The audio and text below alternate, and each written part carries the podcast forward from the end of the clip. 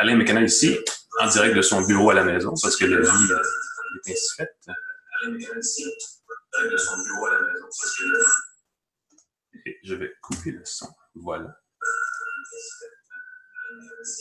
Beaucoup de feedback. On essaie des choses aujourd'hui. Ça se peut que ça marche un peu croche, c'est ma faute, je m'excuse. Euh, on a, comme d'habitude, notre ami Pascal Forget. Je vais mettre en affichage multiple. C'est pas seulement de ta faute, Alain, c'est aussi la faute du coronavirus qui fait qu'on est en isolation volontaire. Voilà. Ce qui nous permet de repousser les limites de la technologie. Qu'est-ce qui causait la rétroaction, le feedback? Ben, c'est, écoute, ça permet d'en parler. Euh, c'est une bonne occasion de faire euh, le, point technologique. Euh, je veux juste parler de notre invité qui est avec nous à l'écran en ce moment, Anna Schiff, qui est cofondatrice euh, d'une start-up qui est de moins en moins, qui s'appelle Dialogue, euh, qui font des euh, solutions de télémédecine et qui, évidemment, là, j'imagine, doivent pédaler sans bon sens pour essayer d'aider le système de la santé actuel. Je pense que vous êtes aussi en Ontario, mais au Québec, entre autres, pour répondre à la demande par rapport à la maladie COVID-19. On va en parler dans quelques instants. Mais on diffuse donc via Zoom. On a parlé beaucoup de, Zoom, qui est l'application de vidéoconférence très populaire. J'ai vu ça passer dans de nombreuses euh, publications, dans beaucoup d'endroits, beaucoup d'entreprises qui adoptent cette euh, technologie-là. Euh, en en parlant tout à l'heure avec sur les réseaux sociaux, quelqu'un me dit qu'il existe une solution québécoise qui s'appelle Manicam, M-A-N-Y-C-A-M, qui peut être considérée aussi pour faire la même chose. et pour diffuser sur la page de Les Affaires, sur ma page, sur le site, sur la page YouTube d'une tasse de tech et chez Osmo, qui est notre, notre partenaire dans l'aventure. Euh, j'utilise aussi un outil qui euh, qu'on connaît, parce qu'on l'a déjà reçu il y a quelques semaines à la balado à la Maison Notman, qui s'appelle LiveScale. Euh, LiveScale, c'est une start-up qui est située au Palais des Congrès et qui a décidé d'offrir ses services gratuitement le temps que les entreprises là, mettent en place des solutions de télétravail un peu plus durables. Donc, ça vient un peu en aide aux gens qui ne savent pas trop comment gérer leur, leur diffusion, si vous voulez faire la diffusion, que ce soit à l'interne ou à l'externe. Euh, ce que LiveScale permet de faire, c'est ce qu'on fait en ce moment, c'est de prendre une vidéo comme celle-ci et de la pousser en direct euh, dans différentes plateformes. Euh, YouTube, Twitter, Facebook, LinkedIn. là, exactement. Et donc, ça permet aux employés, peu importe leur plateforme de prédilection, de pouvoir voir votre diffusion en direct. Juste savoir l'ambiance du bureau, ceux qui sont, ceux qui restent au bureau, pour rester en contact avec les gens, euh, ceux qui n'ont pas l'habitude de ne pas avoir de collègues. Euh, tu peux, avec LiveScale, voir les gens, qu'est-ce qu'ils font dans leur environnement. Je trouve ça très chouette. C'est euh, ouais, ça nous permet de faire ce qu'on fait là, de montrer aussi l'exemple, parce qu'évidemment, bon, les choses étant ce qu'elles sont, on ne peut pas nécessairement se regrouper. La maison Natman, d'ailleurs, où on tourne d'habitude, est fermée pour une oh. période indéterminée. Donc, évidemment, ça nous obligeait de toute façon à faire, à prendre des mesures différentes. Puis, on voit qu'il existe des outils pour justement, là, pour faire, euh, pour contourner, disons, les, conditions assez particulières du moment. Je ne sais pas combien de temps ça va durer, mais euh, euh, écoute, la bonne nouvelle là-dedans, c'est que quand même le monde continue de tourner, n'est-ce pas? Il y a des choses qui continuent à se passer et dans le secteur techno, ça n'arrête pas non plus. D'ailleurs, Pascal, je pense que tu as des actualités qui en font la preuve. Oui, j'ai Et c'est un peu étonnant quand même. Apple a fait des annonces produits cette semaine. Oui, des annonces produits qui étaient plutôt discrètes. D'habitude, il y a des lancements, des annonces, on convoque les journalistes pour qu'ils puissent les essayer à l'avance. Cette fois-ci, c'était un courriel dans ma boîte de courriel qui annonce des nouveaux euh, MacBook, le MacBook Air, euh, qui est deux fois plus performant que l'ancien à partir de 1299 dollars. je pense que le prix a un peu baissé avec le modèle de base. Euh, il y a 256 GB de stockage de départ, c'était 128 Enfin, euh, on peut avoir 256 gigs, ce qui permet de respirer un petit peu. Euh, et il y a le clavier magique, le nouveau clavier qui est en fait celui qu'ils utilisaient il y a quelques années, euh, qui n'a pas les touches, qui a les touches en X et non pas en papillon. En ciseau, je pense En ciseau, mm-hmm. qui devrait être plus durable et moins être sensible aux petites poussières et toutes les petites cochonneries qui pouvaient empêcher l'utilisation de son clavier avec les touches euh, Butterfly, qui était euh, une révolution. Mais... ça, ouais. Ouais, j'ai bien hâte de voir. Ils sont disponibles dès là, cette semaine. Euh, on a annoncé une nouvelle version du iPad Pro de 11 et de 12,9 pouces. version améliorée, évidemment plus performante et tout. Ce que j'ai trouvé le plus particulier, c'est qu'il y a un lidar dedans. Euh, donc, en plus des caméras euh, optiques, il y a un lidar. C'est comme un radar, mais qui fonctionne avec des ondes radio, avec un, laser. Euh, donc, plutôt que des ondes radio, c'est un laser qui est utilisé pour détecter l'environnement. Mhm. Donc, ça permet de détecter ce qui se passe devant soi, ce qui permet de faire des applications de réalité augmentée beaucoup plus performantes. Oui, je vais te, dire, le, LIDAR, euh, c'est un signal lumineux, c'est ce qu'on retrouve dans la technologie de bien des voitures qui ont des fonctions de conduite quasi autonomes. Donc, c'est assez étonnant de retrouver ça dans une tablette. Euh, parmi tous les appareils auxquels on aurait pu penser, on n'aurait pas pensé à ça en premier. Oui, moi, c'est ça, j'ai été surpris aussi. Euh, c'est très, très précis. C'est du, Donc, ça permet de déterminer avec plus de précision l'environnement. Je soupçonne d'ailleurs que ça va permettre d'être utilisé pour le développement d'applications de voitures intelligentes et ainsi de suite, parce que c'est un système similaire. Tu peux tester ta solution avec le leader du iPad Pro et puis euh, le faire. Ce que je trouve particulier, c'est qu'avec la nouvelle version d'iOS, on va pouvoir utiliser un clavier et une souris, mais pas n'importe quel clavier et pas n'importe quelle souris. Ça va être des claviers d'Apple, la souris d'Apple, le trackpad d'Apple et surtout leur clavier qu'on achète avec le iPad euh, qui intègre le pavé tactile et 399 dollars pour la version canadienne. J'ai revérifié juste avant de te le dire. 399 pour le modèle de 11 pouces et 450 dollars pour le modèle de 12.9 pouces. Et ça, on parle que du clavier. Fait que là, on peut acheter un iPad Pro et un autre iPad, peut-être mini, genre, pour le prix d'un iPad Pro avec ce clavier-là. Exactement. Je ne sais pas comment Apple justifie ce prix. Ben, les, accessoires, euh, les, accessoires, d'Apple sont toujours très chers. Hein. Juste un connecteur, un fil USB-C coûte 70 euh, pour pas de raison. Donc, c'est dans l'habitude. Il y a des gens qui vont payer parce qu'il faut dire, tu sais, l'espèce d'étui avec le, l'iPad a l'air suspendu dans les airs, là, puis c'est un beau design, comme évidemment C'est magnifique. souvent. Mais c'est clair que le prix est complètement farfelu. Le, prix, c'est 450 pour un clavier. Pour dire l'équivalent euh, avec le Surface euh, Pro, le Surface Book de Microsoft, est 200 mm-hmm. Moitié, moins de moitié prix euh, pour un clavier à somme toute similaire. Et euh, le premier qui va mentionner le mot innovation pour un pavé tactile après une tablette, je vais un peu rire de la personne qui va glisser ça. Je surveille les articles techno, là, puis quelqu'un qui parle de révolution et d'innovation, là. C'est une belle avancée, c'est un bel ajout, c'est une belle fonctionnalité, mais ça fait longtemps qu'on peut faire la même chose avec n'importe quel clavier et n'importe quelle euh, souris euh, mm-hmm. sur Android et sur Windows. C'est, euh, ouais, ben écoute, on va voir, il va falloir l'essayer pour voir si ça vaut vraiment le prix. C'est sûr qu'un produit pro, et on le sait avec Apple, hein, le, Mac Pro, l'espèce d'écran XDR là, qui, comme, qui vaut une dizaine de milliers de dollars, ils savent faire des produits qui coûtent cher. Oui, c'est ça. Puis c'est la compagnie qui paye, fait que c'est pas trop grave.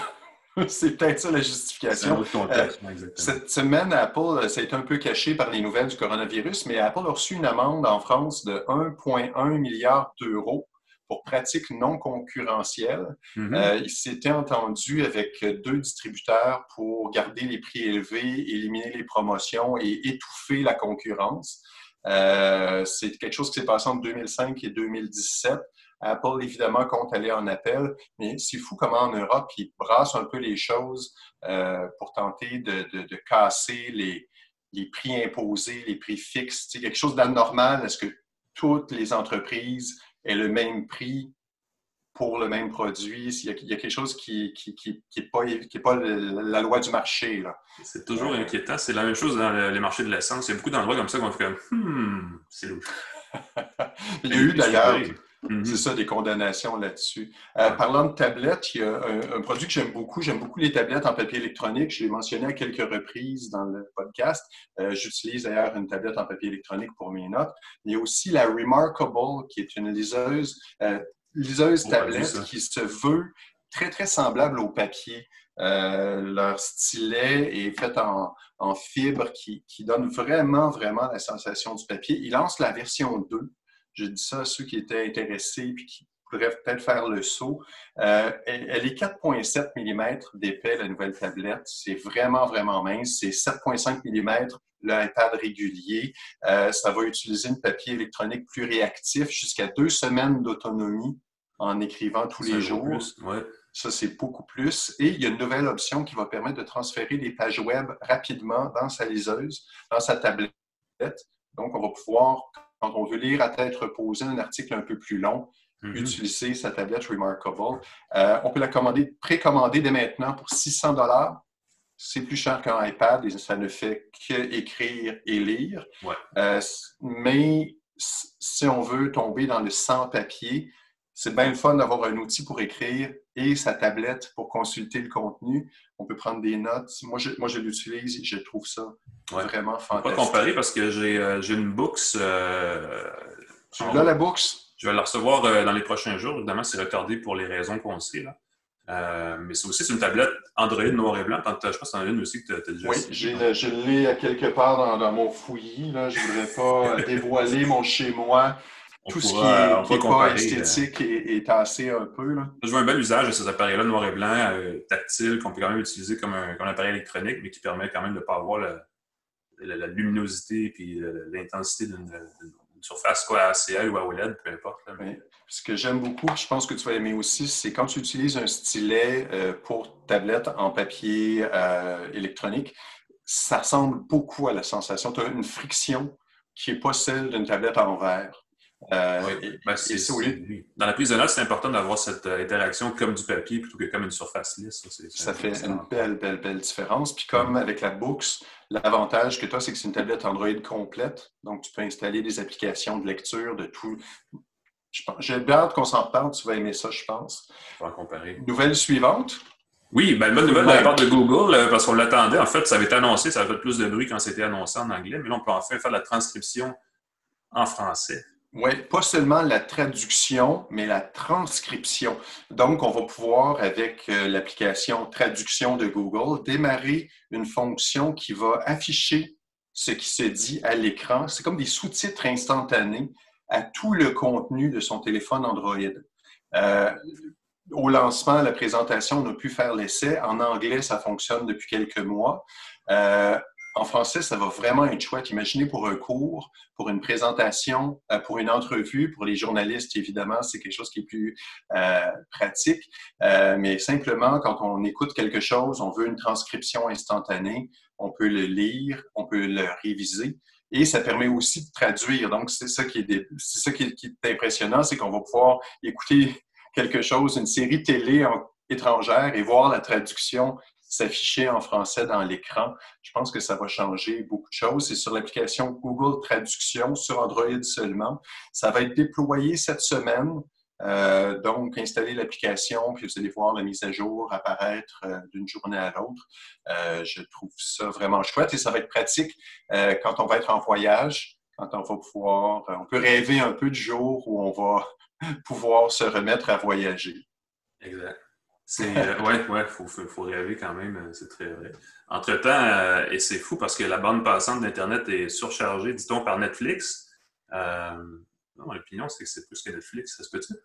Il y a beaucoup de piratage. J'ai lu que le piratage a baissé il y a quelques années en raison des options gratuites des options payantes, mais faciles d'utilisation comme Netflix et compagnie, qui fait que tu as moins envie, tu as moins besoin d'aller dans des sites de piratage pour voir le contenu que tu veux.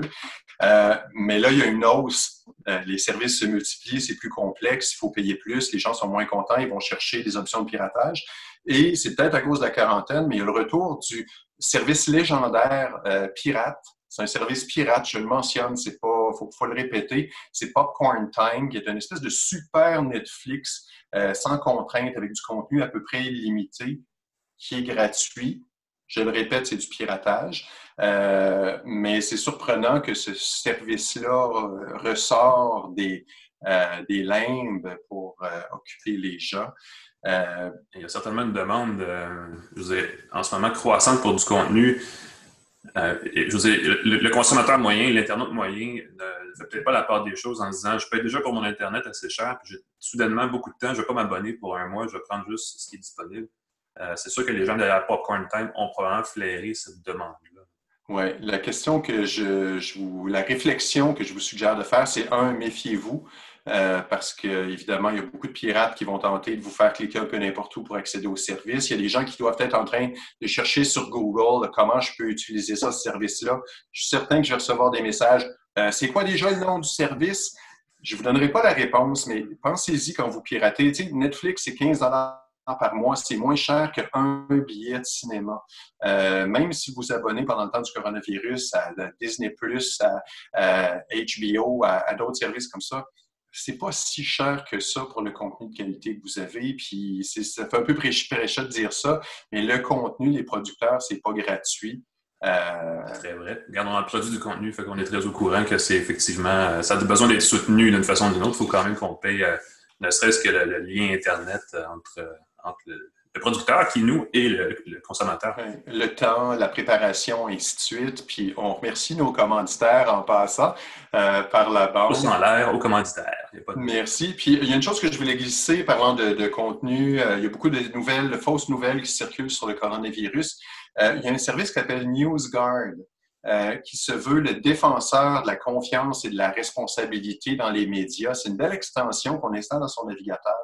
Ça coûte 5 dollars par mois. Mais ce que ça fait quand vous cherchez du contenu sur le web, ça va vous indiquer avec un petit, euh, petit icône la crédibilité de la source. Est-ce que c'est une source fiable? Est-ce que c'est des contenus? Euh, S'il y a une erreur, est-ce qu'ils la corrigent? Est-ce qu'ils publient n'importe quoi? Est-ce qu'ils ont publié des fausses nouvelles?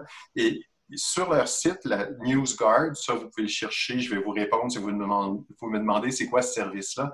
Euh, ils ont déjà une longue liste de sites douteux qui ont déjà publié des nouvelles, qui tentent de capitaliser sur le coronavirus pour avoir des clics et des revenus.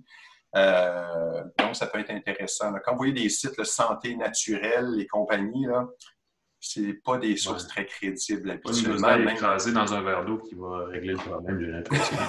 Souvent aussi, il faut faire un peu preuve de jugement par rapport à ça. Le truc que j'ai lu qui m'a beaucoup fait rire sur le coronavirus, c'est de manger beaucoup d'ail. Euh, comme ça, les gens vont s'éloigner de vous naturellement en raison de votre odeur. Euh, ça, c'est une excellente solution contre le coronavirus. Distance sociale à travers l'alimentation. c'est ça, c'est ça.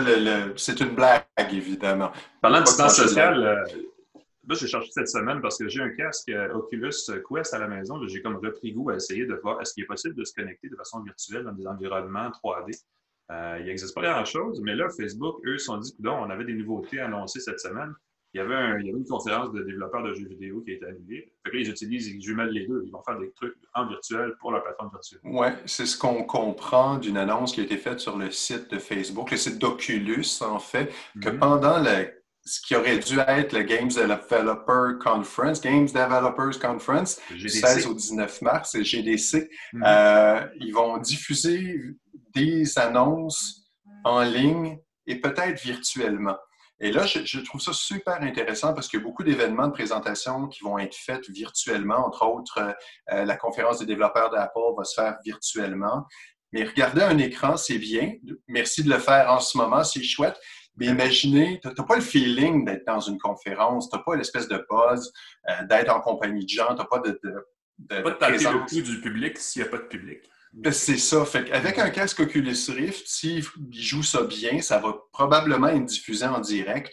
On va pouvoir être en même temps avec d'autres développeurs dans un, un environnement virtuel et voir des présentations, des activités. Et je trouve que c'est une belle façon de mettre enfin sur la carte une utilisation concrète, euh, attrayante euh, de la réalité virtuelle. Et euh, c'est à surveiller ceux qui sont développeurs, qui ont un casque Oculus. Les conférences, évidemment, vont porter sur les jeux et les applications sur Oculus.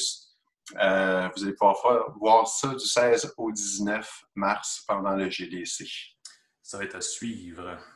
On ne sait pas combien de temps ça va durer, cette histoire de euh, travail à la maison, confinement. Écoute, Bill Gates, qui est en entrevue ce matin, Bill Gates, qui euh, apparemment a annoncé euh, en 2014 qu'il anticipait une situation comme celle-ci. Oui, il a mis en garde à plusieurs reprises. il a parlé avec Trump, entre autres. Il faut se préparer, on n'est pas prêt, qu'est-ce qu'on fait, mais... Il parle de 10 semaines de confinement, peut-être. Ce serait quand même assez intense parce que là, ça fait à peine quelques jours. Déjà, on voit les gens un peu... peut-être à la limite de leur patience dans bien des cas. Ça va demander beaucoup d'efforts. De, beaucoup inhabituel, en tout cas, ça, c'est certain. Puis, ça met de la pression sur beaucoup d'industries.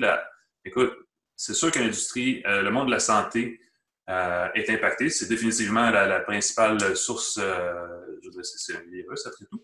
Euh, ça fait des années qu'on parle de télémédecine. On en parlait au lancement des réseaux LTE, comme tout d'un coup, TELUS devenait euh, un, leader de télémédecine, mais c'était toujours dans des situations relativement éloignées pour aider les gens qui n'avaient pas accès physiquement à des centres de, des soins de santé, tout ça.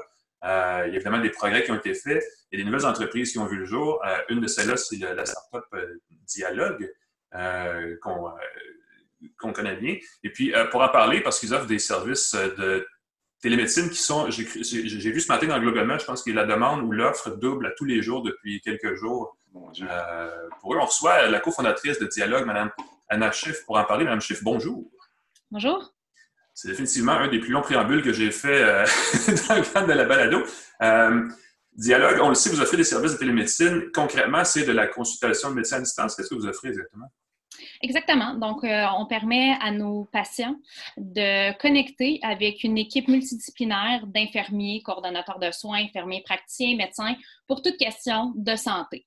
Euh, et euh, généralement, les questions sont redirigées à la meilleure ressource. Parfois, c'est une infirmière qui a besoin de prendre du temps extra pour le patient. Des fois, c'est le médecin pour un renouvellement de prescription.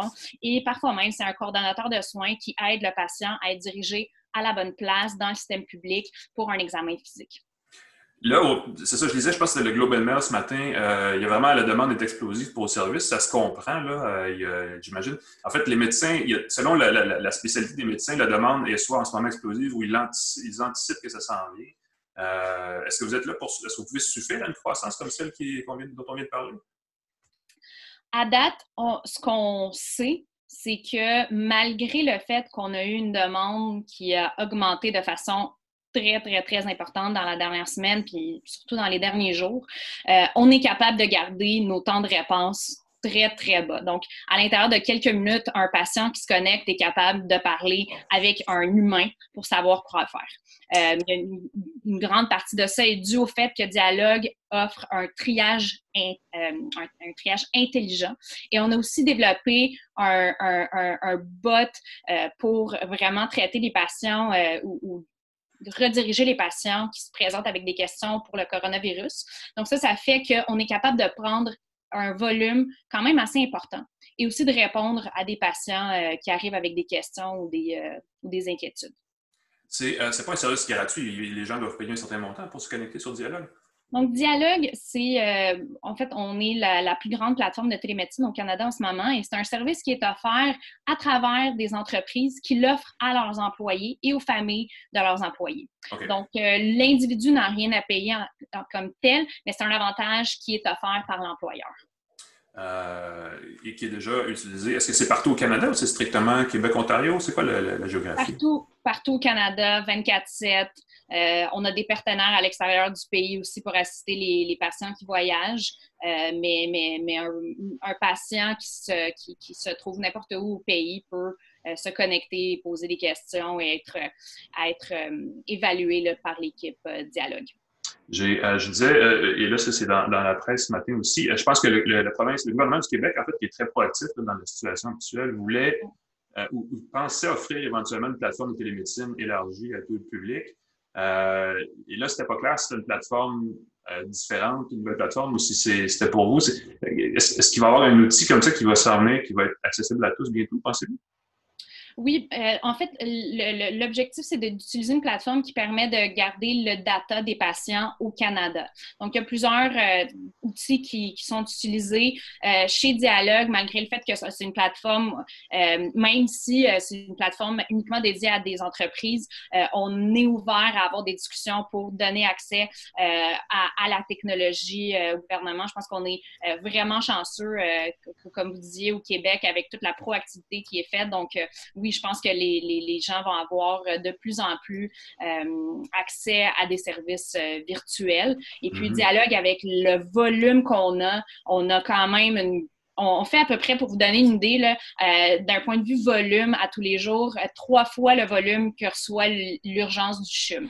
Donc, le, volume qu'on ah est quand même très, très important. Donc, c'est pas juste de, donner accès à la technologie, mais c'est aussi de rediriger, redistribuer le volume ailleurs. Donc, on, est capable d'enlever une charge quand même, comme vous voyez, assez importante du système, puis d'aider les patients qui ont accès à la plateforme.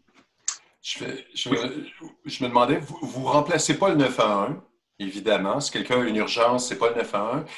Quelles sont les limites de votre service? Quelqu'un va vous appeler, euh, quelqu'un qui a une jambe brisée, par exemple, ne peut pas faire grand-chose par téléphone. Quelles sont les limites que vous avez? Et surtout, pouvez-vous faire des prescriptions?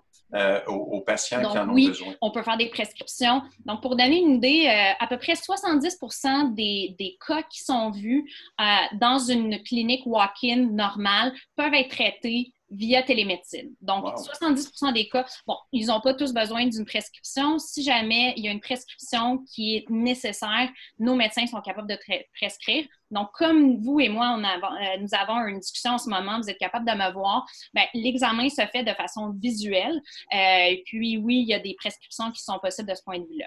Après Dialogue, une des particularités de, de ce qu'on a décidé de faire depuis le tout début du lancement, c'est de pouvoir aider tout patient qui se présente.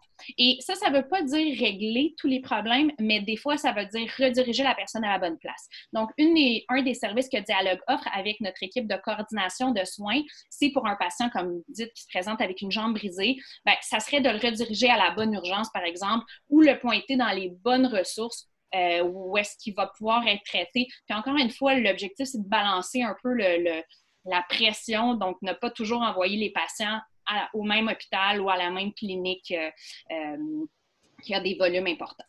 Ce que je comprends, c'est que vous pourriez faire une recommandation, par exemple, quelqu'un qui a besoin d'aller voir, euh, je ne sais pas moi, un chirurgien, ouais, d'aller voir mm-hmm. pour avoir tout simplement en consultation, voici, parfait, on, on, considère que tu as besoin d'un chirurgien, donc donner la, la, diriger vers le chirurgien directement sans avoir à aller dans une clinique, attendre et parler à un médecin.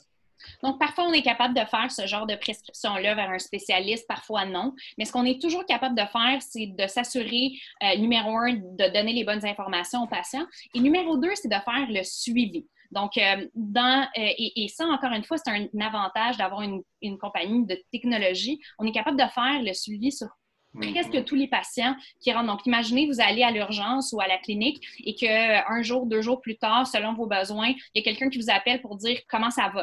Euh, est-ce que votre jambe, avez-vous reçu, est-ce que avez-vous eu un plâtre? Est-ce que ça vous fait mal? Avez-vous des effets secondaires? Et puis, de cette façon-là, de façon très proactive, euh, d'adresser des problématiques qui peuvent survenir, même après un rendez-vous physique, euh, pour diminuer l'impact, par exemple, des, effets secondaires ou autres.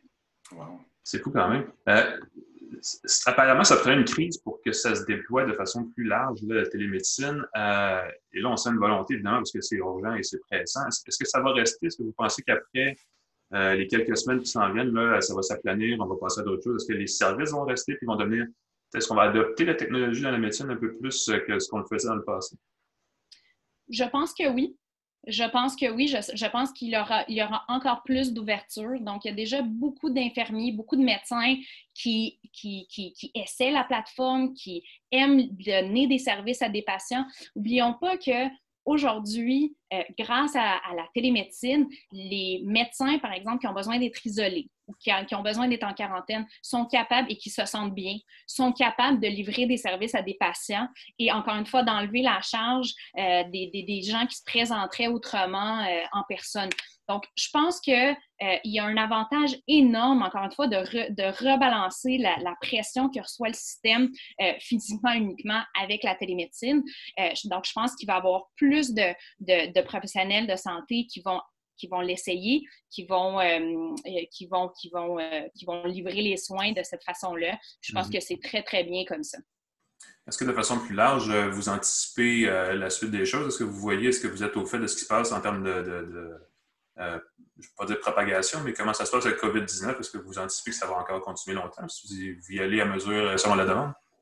Nous, euh, on se fie, et, la meilleure place où se fier, euh, c'est les autorités euh, de la santé. C'est les mhm. meilleurs pour donner les, informations et même qu'on a des patients qui se présentent sur la plateforme, euh, on a tous une opinion. Euh, mon opinion va différer de, de, de, de, mes collègues, probablement, si vous me demandez. Euh, et donc, le, protocole est toujours de rediriger les gens vers les, les ressources puis le standard provincial dans chaque province euh, ou les standards fédéraux. Donc, c'est vraiment l'approche qu'on fait. Donc, je ne veux pas m'avancer trop, mais euh, Pascal, au début, tu parlais de, du fait qu'on risque d'être longtemps isolé. Ça se peut. Et je pense que les gens devraient se préparer mentalement. Euh, et ça, c'est mon opinion personnelle, c'est pas l'opinion de dialogue. Mm-hmm. Mais je pense que les gens devraient se préparer mentalement à travailler de chez eux longtemps. Euh, ou d'avoir des proches qui attrapent le coronavirus il va, il va avoir un impact sur notre santé mentale, il va avoir un impact sur, notre, sur la façon qu'on travaille. Donc, la meilleure chose, et encore une fois, ça c'est mon opinion, anachif et non dialogue, mais c'est de se préparer de cette façon-là. Donc, de trouver des, des, des, façons de travailler à la maison euh, qui, qui, fonctionnent bien, de, de cuisiner, euh, de faire des choses qu'on aime à la maison, de sortir dehors, faire du sport. Euh, et, puis, euh, et puis, une autre chose que Dialogue euh, fait bien, c'est qu'on a créé énormément de ressources pour les patients, en fait, pour les individus et pour les entreprises. Euh, sur euh, les, meilleures recommandations euh, à comment s'isoler, comment travailler de la maison, comment, comment quoi faire, ou quels sont les symptômes du coronavirus, quand est-ce qu'on devrait être inquiet, tout ça. Et donc, je pense que c'est vraiment important qu'on partage toujours la bonne information et qu'on suit qu'on revient toujours à ce que disent, euh, ce que, ce que disent les, services publics. et, mm-hmm. par exemple, au Québec, ben, le gouvernement du Québec. Oui, mais ils ont pris le lead là-dessus, donc je pense que les gens ont le réflexe d'aller vers les, euh, sources officielles euh, plus naturellement, ce qui est certainement une bonne affaire. Euh, vous parliez de santé mentale. Est-ce que c'est une avenue que vous comptez explorer? Est-ce que c'est un service que vous offrez déjà? par exemple, avoir des psychologues euh, qu'on pourrait contacter. J'ai entendu dans des podcasts des publicités pour des services où tu peux parler à des psychologues à distance, par téléphone, et ainsi de suite. Ça, crée toutes sortes de, questions éthiques que vous avez probablement explorées avec euh, offrir des services médicaux. Mais est-ce que la psychologie pourrait être un volet qui, qui, que, vous explorez aussi? Oui, complètement. Et elle l'est. Et en fait, la beauté de, de, la santé mentale, c'est que ça ne demande pas d'examen physique. Euh, mm. la, la, la, très, très, très, très grande majorité du temps. Euh, donc, on a, on, on, a beaucoup de santé mentale euh, sur Dialogue. Donc, on a une, une, des, une des choses qu'on offre dans notre service de base, c'est un accès à des travailleurs sociaux qui sont, oh. euh, euh, qui sont spécialisés en santé mentale. Donc, les gens qui se présentent, ils peuvent avoir un avis des outils, comment gérer leur anxiété ou ce genre de choses-là. Et euh, dans la dernière année et demie, Dialogue a aussi lancé un programme spécialisé en santé mentale qui inclut des coordonnateurs de soins, euh, des, et, une approche beaucoup plus euh, proactive pour gérer la santé mentale. Et c'est là que le psychologue, effectivement, il fait partie de l'équipe, le médecin, etc. Donc, c'est vraiment, on offre aussi un service où est-ce que une équipe multidisciplinaire spécialisée en santé mentale qui entoure un patient avec l'anxiété de la dépression euh, et qui l'amène à rémission euh, de façon euh, avec des avec des touch points ou des follow-up très très fréquents qui se font encore une fois virtuellement et par par vidéo. ça enlève aussi le temps de déplacement ça, demeure très, très privé. Euh, mm-hmm. Donc, euh, ça enlève aussi le côté stigmatisation qu'on connaît, qui vient souvent avec la santé mentale. Euh, je pense que l'avantage de, du coronavirus, si on peut le dire comme ça, c'est aussi le fait qu'on va parler beaucoup plus de santé mentale, puis ça va, ça va enlever cette stigmatisation-là d'autant plus. Je pense que c'est vraiment, vraiment important. Et oui, après ce dialogue, on est là pour supporter nos patients qui se présentent avec des avec des, du stress euh, plus élevé, de l'anxiété, des épisodes dépressifs, euh, etc. Euh, c'est fascinant. C'est drôle parce que la télémédecine est toujours associée à des innovations technologiques. Par exemple, je parlais tantôt en segment, la LTE a été, utilisée par certains pour faire la promotion de ça. Est-ce que chez vous, vous voyez la 5G, des choses comme ça, comme la prochaine grande frontière, ou ça n'a aucun rapport, les services sont déjà peuvent déjà être offerts avec la technologie actuelle? il y a beaucoup de choses qui peuvent être déjà offertes avec la technologie actuelle et puis il y a, beaucoup de choses qui vont être possibles, je pense, avec euh, de plus en plus d'innovation technologique. Euh, on ne serait pas capable de faire ce qu'on fait il y a 10 ans euh, sans les, les, les, téléphones intelligents dans les poches de tout le monde, etc. mais juste pour donner un exemple d'innovation qui est possible aujourd'hui, Dialogue a lancé un outil qui s'appelle Chloé pour COVID-19. Donc, c'est un bot automatisé qui est capable de euh, prendre l'information, c'est un outil euh, interactif. Il prend l'information de, l'utilisateur et ensuite donne des recommandations et de l'information pertinente pour le patient. Donc, c'est une façon de répondre rapidement à des questions on a utilisé notre technologie de base euh, et l'intelligence artificielle qui fait déjà partie de l'outil dialogue pour lancer ça avec une équipe euh, en quelques jours. C'est un service qui est offert euh, au Canada en entier et même à l'extérieur du Canada. Donc, ce genre d'innovation-là, basée sur ce qu'on fait déjà, serait possible. Et je pense que, bon, le, coronavirus, dans ce cas-là, nous a, nous a poussé à créer ça. Je pense qu'il va en avoir de plus en plus. Les, les, les, outils connectés, la façon d'évaluer des patients à distance pour augmenter la, le, le, pourcentage de cas. Donc, je vous parlais de 70% tout à l'heure. Je pense que ce qu'on va voir dans, dans, les prochains mois, dans les prochaines années, c'est l'augmentation de ce pourcentage-là. Donc, la, la quantité de cas qui vont pouvoir être traités à distance. Quand vous parlez d'objets connectés, parlez-vous, par exemple, euh, d'avoir un thermomètre connecté, une balance, euh, que le docteur puisse avoir accès en ouvrant notre dossier. Parfait, je vois que vous entraînez, euh, je vois que votre pression est, à ce niveau-là. Il y a beaucoup d'appareils maintenant qui permettent de transférer les données, de partager les données avec un médecin. Ce serait ce genre d'outil-là. Vous pourriez dire à quelqu'un, on doit vous suivre pour la pression, on va recevoir ça, puis c'est vers ça que vous allez. Exactement. Donc, ça, c'est un des exemples. Et puis, la difficulté aujourd'hui, c'est que beaucoup de ces outils-là qu'on a soit dans nos poches, sur nous, euh, comme montre euh, ou, ou autre, euh, c'est pas des, des, outils qui sont approuvés par Santé Canada. Donc, ils ne sont pas, euh, on ne peut pas garantir que les données qu'ils donnent sont les bonnes. Je pense où est-ce qu'on s'en va, puis ce qu'on va voir, c'est de plus en plus d'outils qu'on a chez nous qui sont approuvés par Santé Canada et donc on va pouvoir utiliser euh, pour se peser, prendre la pression ou faire d'autres euh, d'autres analyses de façon avec beaucoup plus de confiance. Donc je pense que ça, oui, on s'en va, on s'en va là. Euh, il y a des outils qui sont qui permettent de regarder dans l'oreille des enfants puis prendre une photo.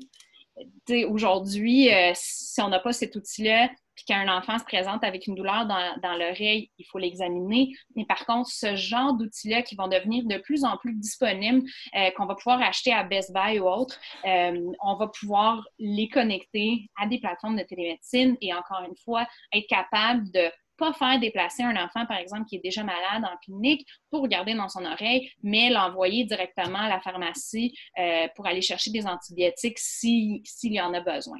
Donc, je pense que c'est vers là aussi qu'on s'en va, c'est de ne pas envoyer les patients à l'hôpital ou à une clinique lorsqu'on est capable de faire des traitements de façon sécuritaire de la maison. C'est beaucoup plus rapide aussi. Le, mm-hmm. processus au complet est beaucoup plus rapide. Pas besoin de se déplacer, pas besoin d'attendre. On se connecte et puis euh, dès que c'est terminé, on est encore chez soi. Puis, euh, Exactement. c'est très chouette. Exactement. Ouais. Ben, écoute, on va souhaiter deux choses. Premièrement, que le coronavirus passe le plus vite possible. Et, que, deuxièmement, que ce qui se passe en ce moment avec le dialogue et les services de médecine à distance continuent, eux, euh, plus longtemps et qu'ils soient vraiment élargis. Parce que justement, il y a des beaux exemples là, de situations où ça peut désengorger tout le système, parce qu'on le sait, il est toujours très occupé. Euh, mais aussi accélérer le temps de traitement, parce que ça, l'attente dans le réseau est toujours un peu fâchante. Donc, effectivement, si on enlève les cas bénins à travers la technologie, c'est certainement une bonne, une bonne solution au problème. Et ça, sans compter l'effet de prévention, de, de voir que les gens, de, de suivre, de s'assurer qu'il n'y a pas de rechute, qu'il n'y a pas de, euh, de problème. Donc, c'est fantastique. Oui. Euh, ben, écoutez, euh, Madame Schiff, euh, merci beaucoup. Anna Schiff, cofondatrice et chef de la stratégie et du produit chez Dialogue. Merci d'avoir pris le temps de nous, visiter virtuellement aujourd'hui. très intéressant. Puis on vous souhaite bonne suite, bonne chance avec la technologie et le développement de la télémédecine chez Dialogue. Merci beaucoup. Merci. Merci à vous. Au revoir. C'est fou quand même quand on regarde ça. je veux dire, c'est des choses qu'on. On en parle depuis tellement longtemps, la télémédecine. Ça a pris le temps que ça a pris, puis là, ça commence à être déployé, mais c'est toujours dans les mauvaises conditions, parce que ça arrive dans une situation de crise, on a besoin de services, c'est urgent. Il faut juste espérer que ce ne sera pas déployé tout croche, puis qu'on n'en viendra pas avec un jugement final sur ce que ça peut faire à partir de quelque chose qui a été bricolé en catastrophe. Euh, c'est le dialogue, ils font ça depuis quelques années, donc leur technologie, évidemment, doit être assez, assez robuste. Mais il euh, faut éviter les jugements trop rapides là-dessus aussi. Ben, c'est ça. Puis ce que je trouve drôle, c'est quand je pense à télémédecine, je pense à chirurgie à distance, ce qu'on met souvent de l'avant, la possibilité d'opérer quelqu'un avec des bras robots, ce qui coûte très cher, ce qui est complexe et qui a toujours des risques. Tandis que simplement de, comme 70% des gens ont simplement besoin euh, d'une discussion, valider des choses et, et n'ont pas besoin d'être physiquement avec le médecin. Mm-hmm. Euh, je pense qu'en condition d'épidémie et ainsi de suite, on vient juste d'aider tout le monde avec ça. On va suivre. En tout cas, si vous sentez que vous avez les symptômes euh, qui s'apparentent à ceux du coronavirus, euh, peut-être voir avec, euh, avec un médecin, voir aussi avec votre employeur s'il n'y a pas des outils de télémédecine qui existent. Des fois que ça pourrait mm-hmm. aller vite. Mm-hmm. L'affaire, c'est que c'est ça, c'est que c'est pas maintenant que c'est disons, grave ou important, c'est dans l'avenir proche où on ne veut pas que la courbe, la fameuse courbe, on a tellement de graphiques passer sur les réseaux sociaux. Elle ne veut pas que ça monte en flèche, donc que ce soit aplani. Donc, on a le temps là, de se préparer euh, pour les prochaines semaines. On ne sait pas combien de temps ça va durer. Ça peut être deux semaines, ça peut être deux mois. Donc, euh, bon point. C'est euh, toute une histoire que ce, ce, virus, ce COVID-19. Il faut dire la COVID-19, hein, parce que COVID, ça veut dire Coronavirus Disease 19 pour l'année 2019, parce que ça a été détecté avant Noël. Ce serait pas la, ah, donc la maladie coronavirus. Donc, ce serait la COVID, ouais. Ouais, c'est ce que l'OLF, euh, l'OQLF, l'Office québécois de la langue française, comme détail linguistique. Je pense qu'on associe COVID et Ovid, donc c'est masculin. Le crime de COVID plus. On pense que c'est le, le, le virus, mais c'est la maladie. Le virus COVID-19, ouais.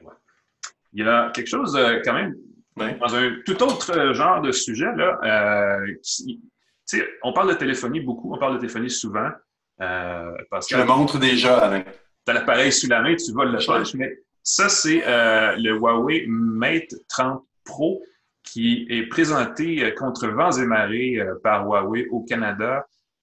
c'est une drôle d'offre parce que l'idée, c'est de présenter ce qu'on pourrait appeler la troisième voie derrière Apple et l'écosystème Android parce que, ben, on le sait, avec on en parle moins maintenant, mais la guerre commerciale qu'il y avait entre la Chine et les États-Unis, il y a euh, eu une cassure entre Google et Huawei. Donc, Huawei n'avait plus le droit d'utiliser les services euh, connectés de Google et les applications de Google, mais pouvait quand même, parce que c'est un logiciel open source, utiliser la plateforme Android. Et là, ils ont euh, présenté ça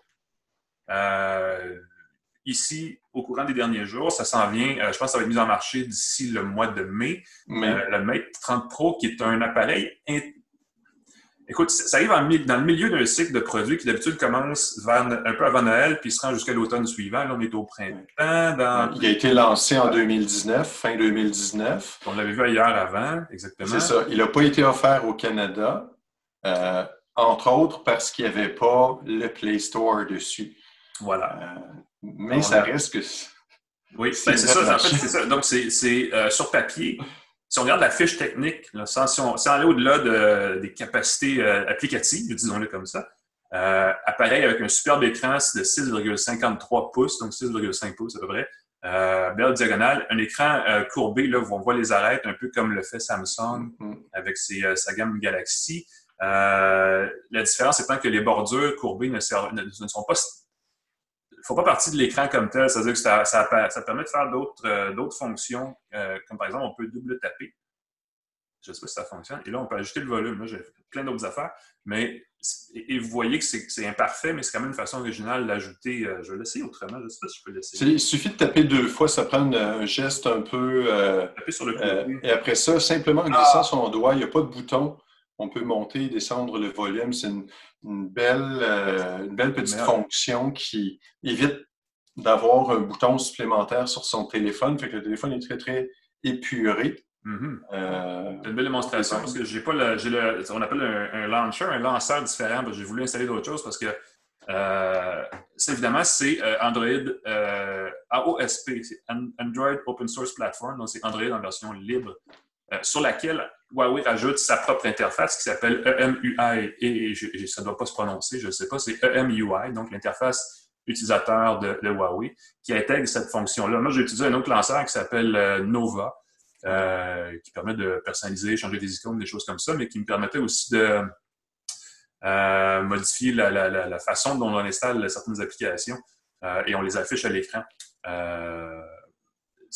Pour, juste pour, avant d'aller dans la section application de, notre histoire, juste pour refinir avec la mécanique, c'est un appareil avec une antenne 4G seulement au Canada. Il est vendu avec de la 5G ailleurs dans le monde. Chez nous, il ne vient qu'avec de la 4G. 256 Go de stockage, qui est correct.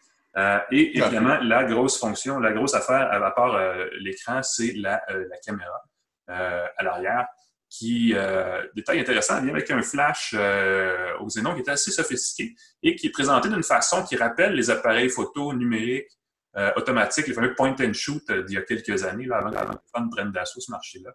Euh, et ça, c'est assez chouette. Et pour, évidemment, ajouter un peu de muscle autour de l'affaire, il y a quatre objectifs là-dessus. parce que deux et trois, c'était pas assez. Et peut-être que cinq, c'était trop, je ne sais pas. Mais il y a donc un très grand angle, une focale tout à fait normale, typique d'un appareil photo normal, un double, un, zoom, un zoom optique double, un 2X, ou 3X et un 5X. Donc, on a vraiment quatre façons de prendre des photos euh, sans se recourir au zoom numérique, qui est euh, l'affaire qui fait que les photos sont toujours un petit peu trop, euh, on ne peut pas dire pixelisées, mais qui cause parfois des, soucis dans le traitement de l'image. Donc là, ça fait un appareil, évidemment, qui est très, très, très axé sur la photo, l'image et tout le kit. ce qui nous mène à la logique suivante pour que ça marche comme il faut, ça prend des applications pour que ce contenu-là soit euh, créé d'abord et ensuite partagé. Et c'est là où le bas blesse parce que comme il n'y a pas de Play Store, il n'y a pas la boutique d'applications de Google, on n'a pas accès à beaucoup d'applications. Euh, pour le faire, il faut aller dans ce que Huawei appelle son App Gallery, qui est une boutique d'applications exclusive à cette plateforme-là. Euh, Huawei investit 3 milliards de dollars pour aider les développeurs à migrer vers sa plateforme. Ça prend, il dit, ça prend une heure passée d'Android version Google à leur euh, plateforme parce qu'il n'y a pas grand-chose à changer. La, base est la même. Ce sont que les services Google qui sont essentiellement pas transférés. Euh, donc, même les gens qui, ont, qui, par exemple, auraient des jeux et voudraient des jeux mobiles sur Android et voudraient les migrer sur euh, Huawei, ce serait, ce serait faisable, en fait. Dans le cadre de mon essai, j'ai chargé, ce que j'ai fait, c'est que j'ai fait une sauvegarde, une copie de sauvegarde d'un téléphone Samsung. Je pense que c'est même le Z Flip dont on a parlé dans une des dernières émissions. J'ai pris ça. Ça crée des. Euh, c'est comme des fichiers d'installation d'applications, comme si on allait les chercher sur le Play Store. Et on peut ensuite restaurer cette copie de sauvegarde-là sur notre appareil. Et là, je vais charger sur cet appareil-là. Et sur les 106 applications à peu près qui ont été transférées, euh, il y en a trois qui n'ont pas marché. Oh, euh, c'est, est-ce que c'est des applications Facebook, Google Photos? est-ce que c'est des Important. Évidemment, je n'ai pas transféré les applications Google parce que ça, il aurait fallu que j'installe les services et là, je ne voulais pas rentrer là-dedans. Il y avait possibilité il y a quelques mois de bidouiller pour les remettre, mais ça a été barré par Google parce qu'ils ne prennent pas de chance. Euh, ce qui n'a pas marché, c'est Spotify et Disney qui utilisent les services Google pour gérer les paiements des gens qui s'abonnent à ces services euh, mais Apple Music fonctionne. Oh! Ah, ben oui, c'est pas les services de Google, ben oui. Ça permet d'utiliser des outils qui font moins de suivi. J'ai installé Firefox comme navigateur, j'ai installé euh, DuckDuckGo comme euh, barre de recherche qui, personnalise et qui sécurise euh, ou qui anonymise, ça fait beaucoup de mots, les recherches. Donc, ça permet de contourner ces choses-là. c'est un produit Huawei. Quelqu'un m'a demandé l'autre jour, est-ce que Huawei vous fait encore signer une licence d'utilisation qui lui permet d'espionner? Euh, c'est pas même différent de ce que proposent les autres, euh, les autres fournisseurs de téléphonie en termes de, suivi de géolocalisation. C'est standard. Ça, on s'en sort pas, c'est toujours la même chose. Euh, et bon, dans l'ensemble, tout ça, ça nous fait dire que, écoute, c'est un super téléphone qui s'adresse vraiment à des gens qui ont le goût de bidouiller parce qu'il marche. On peut le faire fonctionner. Il y a deux fentes pour carte SIM. on peut faire plein d'affaires avec ces téléphones-là. Recharge sans fil, recharge inversée aussi avec le sans fil. On peut charger un bidule en le flippant à l'envers. Grosse batterie, 4500 mAh, donc c'est bon pour une journée et demie facilement.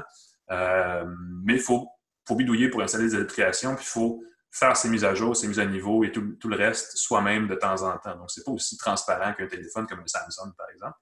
Euh, ce qui va être, euh, ce qui laisse en fait la seule interrogation de toute l'affaire, ça va être le prix de détail qui n'a pas encore été annoncé. Mm, mm, mm. si l'appareil est vraiment pas cher, peut-être que des gens vont être intéressés. Sinon, c'est vraiment un produit de niche qui s'adresse peut-être à des gens qui sont des développeurs d'applications, entre autres, qui seraient intéressés, qui ont déjà une communauté d'utilisateurs qui étaient sur des appareils Huawei, qui est un des. Ils ne veulent pas dire leur chiffre, mais c'est un des, peut-être des 6-7 gros vendeurs au pays, on ne sait pas. Euh, donc, c'est comme un téléphone excitant de loin, mais vu de proche, on est comme Ah, avoir su, tu sais, ça, ça, je suis pas sûr que c'est c'est difficilement recommandable comme appareil à acheter. Ben, ce que les gens de Huawei disaient, disaient c'est un appareil pour les gens qui veulent prendre euh, la quincaillerie, qui veulent prendre un appareil avec des super caméras, super performances, beaucoup de stockage et ainsi de suite, et qui sont prêts à se priver du App Store, qui sont prêts à se priver des applications avec lesquelles ils sont familiers dans le en ayant confiance que le App Gallery de Huawei va se bonifier des applications avec lesquelles on est familier, par exemple Facebook, avec euh, Google Photos. Moi, j'ai pris une photo, je me disais, ah, je vais la ah non, je ne peux pas la partager. Euh, une des options aussi qu'on donnait, c'était d'utiliser les euh, paquets d'installation Android officiels. Ça a l'air que beaucoup d'applications qui offrent sur leur site à quelque part, Facebook le ferait.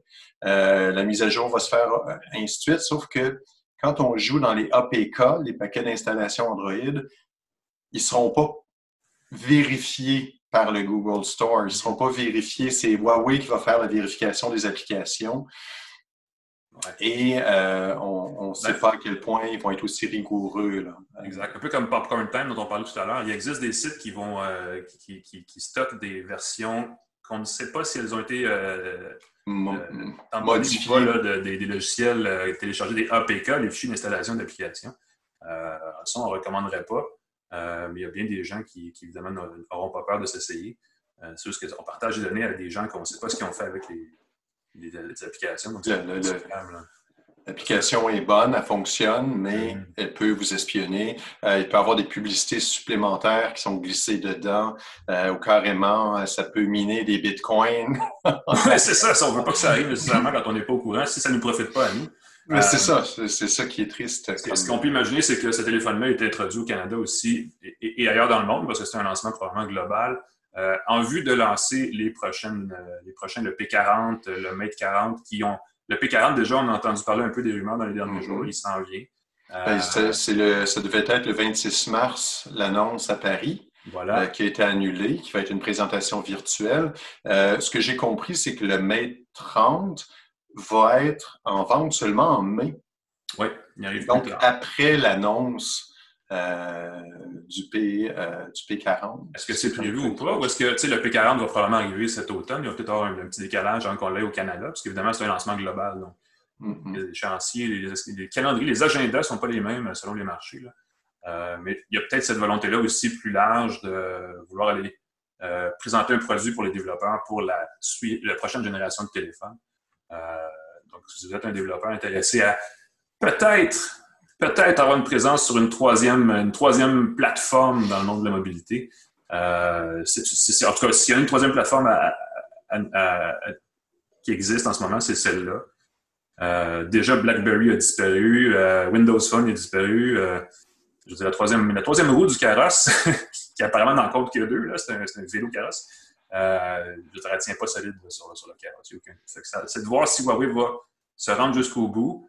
Euh, en même temps, ils disent, ben nous, dès que Google nous, euh, nous redit bonjour, on rembarque. Euh, donc, est-ce que ça va, est-ce que ça va être juste un effet temporaire? Ça va être vraiment à suivre. De toute façon, on va en reparler. On va savoir le prix de l'appareil plus près de son lancement au mois de mai, dans deux mois à peu près. donc, on aura l'occasion d'en reparler sans aucun doute. C'est très le fun. Je trouve ça le fun quand même que Huawei permette d'offrir le, offre le téléphone quand même. plus on a d'options, plus le consommateur y gagne. Euh, puis je me demande toujours pourquoi, je sais que c'est des questions d'opérateurs, de relations qu'ils ne peuvent pas perdre, euh, mais il me semble que euh, dans une époque de mondialisation, ça serait le fun d'avoir accès à tous les téléphones, peu importe d'où ils viennent. Évidemment, tes risques et périls, si le téléphone est qu'en chinois, si le téléphone n'est mm-hmm. pas mis à jour, et ainsi de suite. Mais, mais de pouvoir dire, écoutez, on offre tous les modèles partout. Je pense qu'il y a beaucoup de monde qui aurait été intéressé d'avoir euh, cette, cette, petite bébite-là. Un, prix, euh, un prix très agressif pourrait de faire, faire jouer le marché dans un sens ou dans l'autre pour avoir un effet. Puis il y a beaucoup de gens qui ne sont pas tant que ça dans les applications. Ils veulent juste avoir un bon appareil photo. Là, nous, euh, quand tu veux Facebook, tu veux ci, tu veux des tels jeux, et ainsi de suite, mais il y a beaucoup de gens qui veulent juste un bon appareil pour téléphoner puis prendre des super bonnes photos. Puis ça, fait, ça peut faire le travail. C'est très vrai. Donc, ben, en même temps, c'est un super appareil pour, pour la photo. Euh, peut-être que si vous me considérez l'achat d'une caméra numérique automatique qui coûte, par exemple, 1000 dollars, c'est peut-être une alternative qui en fait beaucoup plus parce que là, soudainement, on a une connexion cellulaire et on a un téléphone aussi en bonus. Si jamais vous pensez à ça comme ça, c'est une approche. Euh, ça va être à suivre. De toute façon, euh, je pense, Pascal, il va falloir qu'on continue d'en parler. Euh... Quelle heure est-il? Quelle heure est-il, Alain? On a comme on Ah, mais? On est, on est, on est correct. On a eu une super invitée. C'était vraiment, oui, vraiment intéressant d'actualité. il faut, il faut déterminer maintenant qu'est-ce qu'on va faire la semaine prochaine pour arriver au même niveau. donc, on va prendre le temps d'y réfléchir. Sinon, nous, on va laisser la place au reste de l'actualité, justement, sur la page du journal, euh, la page Facebook, pardon, du journal des affaires euh, et sur YouTube. Euh, sinon, Pascal, je te souhaite une bonne fin de. Je ne sais pas si tu es en quarantaine, moi, il me reste encore une journée. Isolation volontaire, on essaie de s'éloigner le plus possible. écoute, on se fait un coup de coude à distance, on garde nos distances avec le reste d'entre nous et on se revoit tout le monde la semaine prochaine pour une autre tasse de tech. Salut tout le monde, à la prochaine.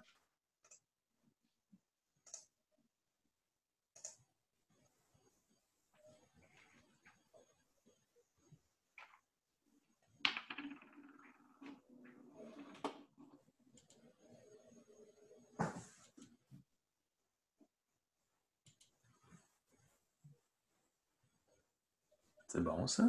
Je vais maintenant arrêter